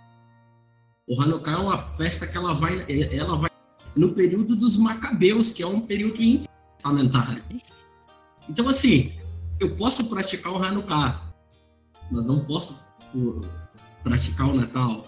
Assim, são algumas igrejas que eu conheço. É claro que se a gente for ver, a gente vai ver muitas outras que vão endemonizar o Natal e vão praticar outras coisas totalmente absurdas. Então, assim, é, é, legal a gente ficar ciente dessas coisas que acontecem e refletir naquilo que nós falamos e naquilo que nós vivemos. É, tu tá falando de Macabeus aí, ó, trazendo o texto apócrifo para dentro da nossa célula de Jesus Cristo judaizante aqui, cara. Ó, oh, notas de ironia, por favor. Hein? É, é. Põe uma placa de ironia aí que... É, a galera não vai entender, né? Vou falar isso, porque senão o pessoal vai ficar bravo. É, realmente, vai ter falado do texto apócrifo. Meu Deus, gente, né? Apócrifo também fez parte da Bíblia um dia, né? A gente só, só tirou porque foi no, no, no, Não deveria estar ali, né? Mas não significa que não dê pra ler, né? Cara, isso aí que você. Mas assim, o Diogo, o que tu tá falando, cara? É aquilo que eu e o Celso a gente falou lá atrás. É, o problema é que existem as, as Gente, esses, esses problemas, né, que, gente, que evidenciam toda vez que falam de má teologia, geralmente ela vem da terceira onda do pentecostalismo, sabe? Que é quando começou a entrar o espiritual muito forte nas igrejas, aí começou esses movimentos de trazer a cultura judaica, porque então você é, importa as bênçãos, né? Como se você estivesse fazendo backup das bênçãos de dois mil anos atrás, três mil anos atrás para agora. Então você escuta umas coisas, né? é, setênios, é, ou sei lá, a benção dos animais, né, ou a, a unção patriarcal, benção hereditária, então essas coisas, né, que são esse campo que é rodeado de, de teoria e de perguntas, os caras trazem como se fossem certezas mais absolutas, né, então você chega aqui e às vezes a pessoa fala, prega algo que ela mesma não tem certeza daquilo no final, porque não se tem um. não se bate um martelo. Tipo falar de anjo, né? A gente vai falar de anjo às vezes, e os caras hierarquizam o anjo, né? Falam de hostes celestiais, mas a Bíblia mesmo nem trata disso, ela nem. né? Não, não cita. E quando cita de uma maneira muito rápida e apenas para dar descrição de alguma atitude. Aí você já vê, você vai ver, escuta pessoas falando de anjo e os caras constroem um céu né? Tipo, céu inteiro de anjos e arcanjos e nomes de anjos que nem estão na Bíblia. Então, né, vem daí, esse problema vem daí. A gente conhece poucas coisas e as coisas que a gente conhece pouco, a gente quer ter domínio sobre elas, né? Daí o que a gente não tem domínio, entra aquela frase, né, do é, texto fora de contexto, a pretexto, foi uma série de besteiras, né? É, é o efeito Dunning-Kruger, cara. Você, é, você chega, que é, é o seguinte, a ideia é de que você, é, você consegue replicar e reforçar uma crença mesmo que você não tenha base nenhuma para ela. Então você chega, você tá lá, você tá crente naquilo de que aquilo é pecado ou que aquilo é bíblico. Você quer ver, por exemplo, aí você tem aquelas frases, né? Ah, você chegar, por exemplo, e falar assim, irmãos, é bíblico que não cai uma folha de uma árvore se Deus não quiser. Muita gente vai falar amém da glória a Deus, mano. Só que não é, isso aí é do Alcorão. O... Então, é, você vai reforçando essa ideia. Ah, mas o pastor fulano falou. Ah, mas eu vi fulano falando. Ah, mas eu vi na internet. Se tá na internet é verdade. Ah, então você vai reforçando ali e no final das contas é, uma, é, um, é um, cria uma série de mitos que foram, foram mitos que foram construídos para desmistificar mitos. E no final das contas, tem que, você passa mais tempo desmistificando do que de fato vivendo. Não, cara, e é, a gente quer acessar um campo que não é explicado, né? A gente quer acessar uma área que Deus. Eu, eu acredito que Deus não deu conhecimento de muitas coisas pra gente, principalmente porque a gente já faz besteira com pouco, imagina com muito, né? Então, se a gente conhecesse de fato o mundo espiritual como a gente, como alguns pregam que, que conhecem, né? Se existisse mesmo evidências para trazer isso pro, de modo empírico, cara, meu Deus, aí a gente ia acabar fazendo, dando as certezas mais absurdas, né, para coisas que a gente tiraria da cabeça. Então, você pensa, né? Existe muito no campo, a gente vê isso no campo científico, né? Onde os caras dizem que trabalham com dados, mas as, as certezas que eles trazem são mais absurdas do que nós que professamos a fé na criação. Então, cara, é. Imagina se a gente realmente conhecesse coisas que não dariam para quantificar, tipo isso, o mundo espiritual, por exemplo, né? Eu, eu acredito, eu sou continuista, acredito na, na continuação dos dons, né? Mas eu tendo a ser um pouco mais de, é, um continuista mais pro lado devanescentista. Acredito que os dons se manifestam, mas eles se manifestam muito mais aquém do que se manifestaram um dia. Então, existe uma série de cuidados que a gente precisa ter na hora de falar disso, principalmente dessas datas, né? Dos movimentos judaizantes e principalmente do Natal que a gente está falando, né? A gente tá usando o filme Origem dos Guardiões. E tem gente que vai torcer o rosto, né, na hora que vê o Papai Noel, o coelho o Coelhão, a Fada do Dente, o Jack Frost. Quem que é Jack Frost, cara? Então, né? Sandman, né? Que é o Homem dos Sonhos, então... O pessoal vai torcer o nariz quando vê o Papai Noel. Imagina quando ele vê o Papai Noel tatuado. Escrito Not Nice, né, cara? Que é... Poxa, vai tacar mano. fogo na TV, mano. Nossa, Deus do céu, cara. Então, é, é o fim, cara. É complicado. Né? E foi muito criticado esse, esse desenho, né? Quando saiu. Então, a gente vai entrar num campo que eu não quero pisar. Eu vou só pincelar, pelo, pelo amor de Deus. Não, não, não, não corroborem com o que eu vou falar. Mas assim, é, é porque senão é que se, se, se, eu, é um campo para entrar e dar outro podcast, mas a gente vai falar, por exemplo, de existem coisas, por exemplo, o tal dos amigos, amigos imaginários que o pessoal fala que é demônio, né? Mas isso não pode cortar a imaginação do, das crianças. Tipo, a criança que acredita na fada do dente, ela não vai crescer e ser devota à fada do dente. Por exemplo, hoje eu vi um cara falando que quem acredita no Papai Noel quando é criança, o cara não vira, não cresce e faz um culto ao Papai Noel né? Então tem que tomar cuidado com esse tipo de coisa, né? Tipo, às vezes você corta, deixa a criança, é, exime a criança de ser criança com medo de coisas que estão dentro da sua cabeça, né? Então é, já existe um problema nisso aí, né? Então o cara vai lá e vê a fada do dente no Origem dos Guardiões e fala, ah, é demônio, olha só como parece o capeta, não sei o quê. Mas daí vai assistir, sei lá, o filme The Rock, que ele é a fada do dente e tá achando legal, dá risada pra caramba, né? Então, sei lá, cara, né? A gente às vezes corta da criança a possibilidade dela ser criança e acreditar nas coisas na fase de criança e aos poucos instruindo ela em outras. Aqui o cara chega e já quer. E assim, existe um problema aí, né? Que daí o cara fala, ah, não existe Papai Noel, existe Coelho da Páscoa, é tudo Jesus, não sei o que, não sei o que. Mas será que a pessoa realmente. Aí eu entrando em outro campo, né? Mas é, será que a pessoa realmente dá exemplo para a família dela daquilo, para a criança daquilo? Então tem que saber administrar muito bem, né? As crianças. Não tem um manual para ser pai, né? Antes tivesse. Não, tem que falar de Papai Noel com as crianças, não. Tem que mandar logo as cinco solas, porque ela já tem que começar a aprender as coisas. Cara, assim, um, uma coisa interessante, eu vou, eu vou tocar numa, num, num ponto polêmico aqui. Ah, herói, tá falando? é, eu vou tocar num ponto polêmico aqui. Por exemplo, você quer ver um negócio? Eu vi uma reflexão essa semana sobre a questão do Papai Noel gay, que eu achei interessante. É engraçado, mano. A, a galera, tipo, pô, fez, se mobilizou contra o Papai Noel gay. Ok. Só que quando o Papai Noel posou com a, com a Carla Pérez lá na Playboy, a galera ficou de boa, entendeu? A gente costuma ter esses dois pesos, duas medidas, tá ligado? Então, por exemplo, assim, a gente, o que a Bíblia trata como imoralidade, a gente costuma passar um certo pano para algumas imoralidades, entendeu? Então, esse é um, esse é um ponto bem, bem peculiar, porque, por exemplo, quando você demoniza um, um, um aspecto é, demais, principalmente nesse, nesse negócio que você falou da criança, é interessante porque é o seguinte, é, você tira da criança toda a capacidade dela imaginativa, entendeu? Você vai removendo dela toda, toda aquela questão imaginativa dela. Ela não. Ah, amigo imaginário é o demônio. Ah, é, Papai Noel é o demônio. Coelho da Páscoa é o demônio. Fada do Dente é o demônio. É, tudo é o demônio. Então você cria, você tira da criança aquela capacidade imaginativa. Aí quando você chega, por exemplo, o. Até falei sobre isso numa live recentemente. Aí quando você chega, por exemplo, num, num Senhor dos Anéis da vida, que eu já vi gente falando que Senhor dos Anéis e Crônicas de Narnia é do demônio. Ah, aí é o seguinte, aí você tira, aí quando você chega lá, essa pessoa ela não consegue ver a mensagem cristã em Crônicas de Narnia. Mano. Deus da guerra. Entendeu?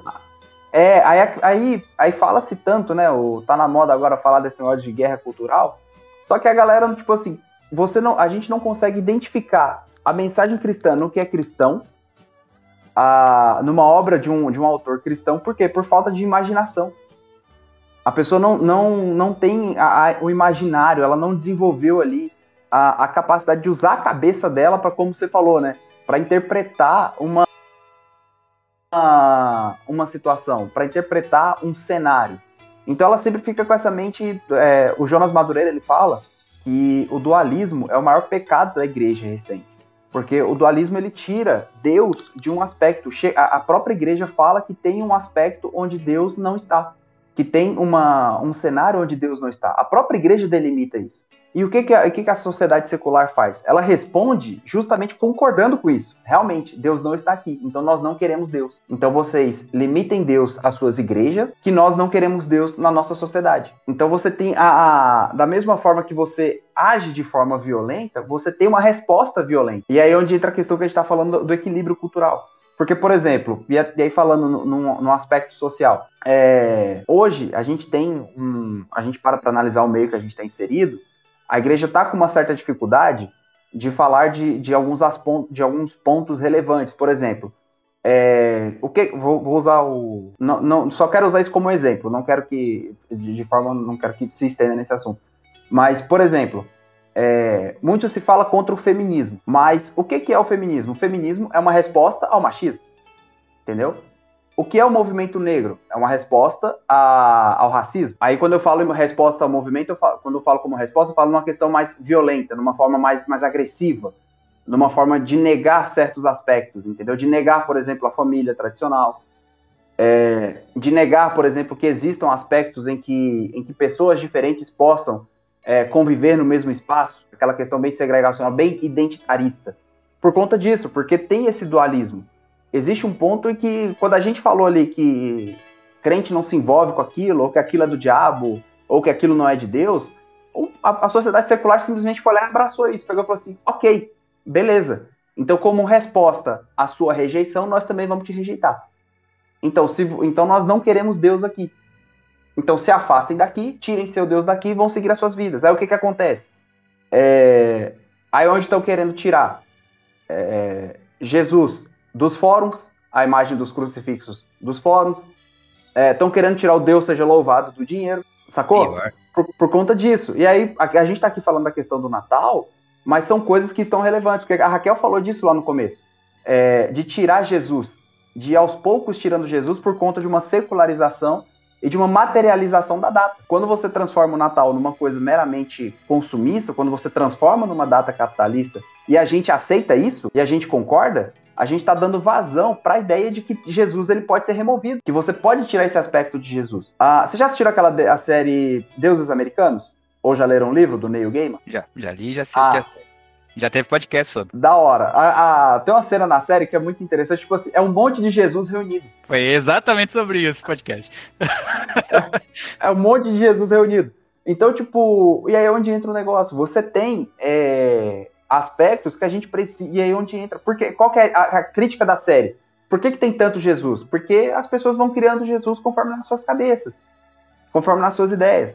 E a gente precisa resgatar, por exemplo, uma referência, as referências cristãs e as referências de Deus, cara. Trazer Deus pro dia a dia. Eu tenho um colega de trabalho, é, aconteceu isso comigo tem umas duas ou três semanas, mais ou menos. Eu tenho um colega de trabalho que ele é um bandista. Ele é, ele é um bandista tal. E ele chegou, e, e num determinado momento ele pegou e falou para mim bem assim: a gente trabalha com comprando dívidas do Estado tudo mais. Aí, num determinado momento do dia, ele falou assim, ele falou, Celção, eu vou comprar, eu vou comprar esse, essa operação, eu vou fazer essa operação rodar, nem que eu tenha que brigar com Deus para fazer ela rodar. É, é, aí, só que é onde entra. Aí o que, que eu poderia falar pro cara o seguinte, eu poderia chegar para ele e falar assim, tá repreendido. Eu poderia falar para ele assim, pô, arreda de mim, Satanás. O que, que eu virei para ele? Eu, falei assim, eu virei pra ele e falei assim, Pedrão, é o seguinte, eu te falar um negócio.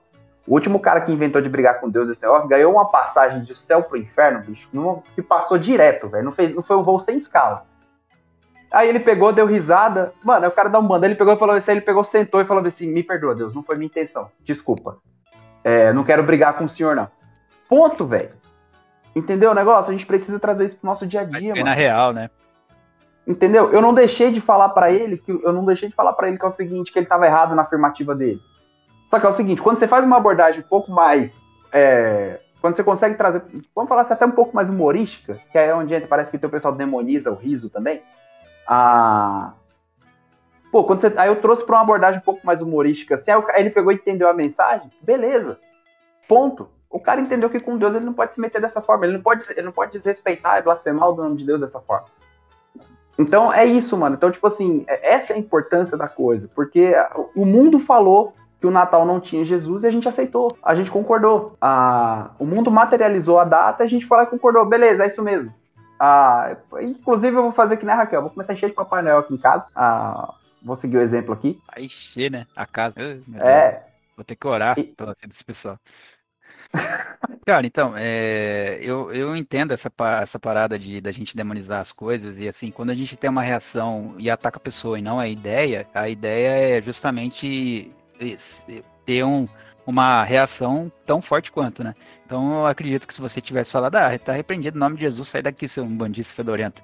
Então, você tá atacando a pessoa, não tá atacando a, a, a, ideia dela, né? Agora fazer a pessoa cair na real da besteira que ela falou é, é até mais elegante, né?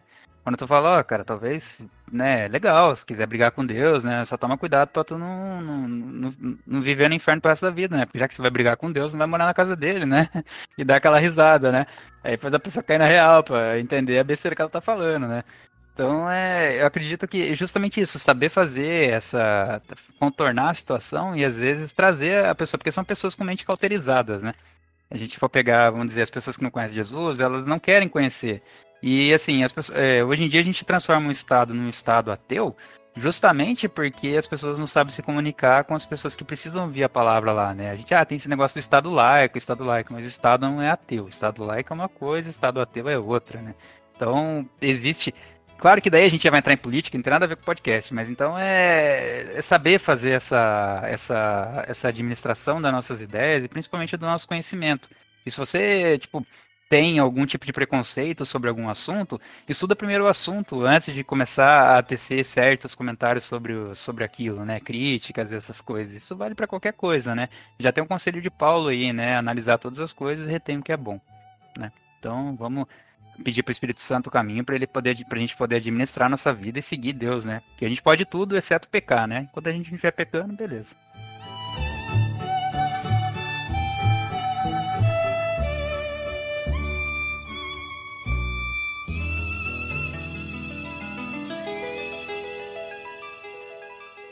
Por acaso você deixa de acreditar no sol quando o céu tá nublado? Não. A gente vai sempre estar lá, Jamie. E agora, a gente vai sempre estar aqui. E isso meio que faz você ser um guardião também. Na última pergunta do, do nosso podcast. E isso vai para todo mundo. E eu quero ouvir primeiramente da Raquel.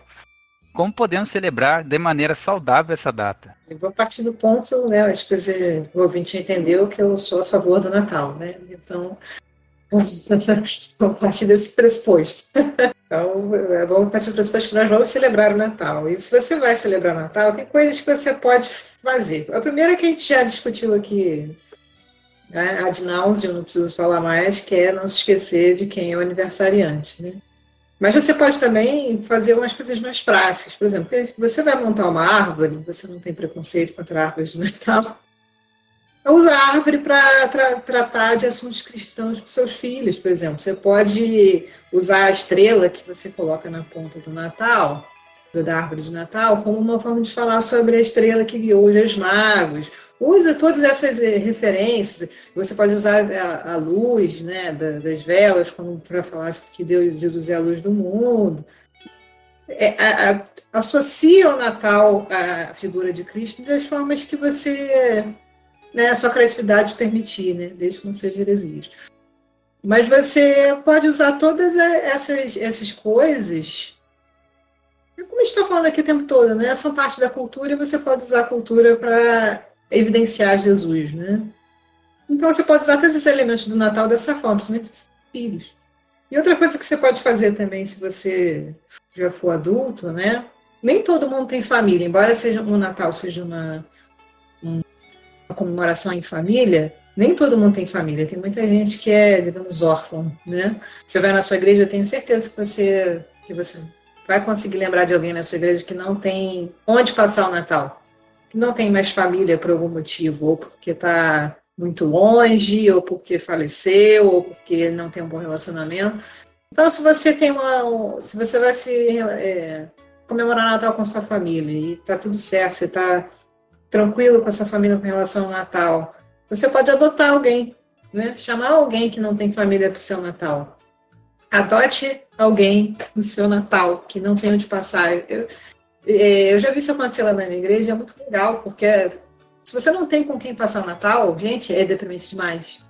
Imagina passar Natal sozinho, todo mundo com família e você forever alone em casa. É super deprimente. E a gente é a família da fé, a gente não pode deixar alguém em uma situação assim, né? Então, dê uma olhadinha pro lado na sua igreja, né? Tem gente ali no seu lado que está sozinho por alguma questão para o ano. Então, você pode é, associar ao seu Natal valores cristãos, valores de Jesus. Jesus não tinha onde passar o Natal. Jesus não passou o Natal no, junto com animais. Ele não tinha onde passar o próprio nascimento. Então, é uma coisa que você pode absorver, né? Que eu acho que tem que ser o resto do ano, né? Você tem que ser cristão o ano inteiro, não só nas datas comemorativas. Mas você pode fazer o do Natal ele mais especial do que só uma troca de presentes, ou só, oh, valeu Jesus. Tamo junto. Vai ser algo mais do que isso, né? eu acho assim importante que primeiro eu gostaria que você que está nos escutando tenha sido convencido de que não há problema nenhum, não há, não é nenhum pecado comemorar o Natal. Entretanto, caso você não tenha sido convencido ou você não deseje simplesmente comemorar o Natal, fique em paz, não comemore. Né? Não é pecado não comemorar também. Né? eu só não acho que seja inteligente não comemorar. Mas se você quer fazer isso, fique em paz, não comemore. Né? Fique aí, vá dormir mais cedo, sei lá o que você quer fazer, faça. É, mas se você, assim como nós, acha o Natal uma data interessante, faça o seguinte: comemore feliz. Sem peso no coração, na consciência. Vá lá, faz um, um rango gostoso, chama a esposa, os filhos, a, a família e se diverte.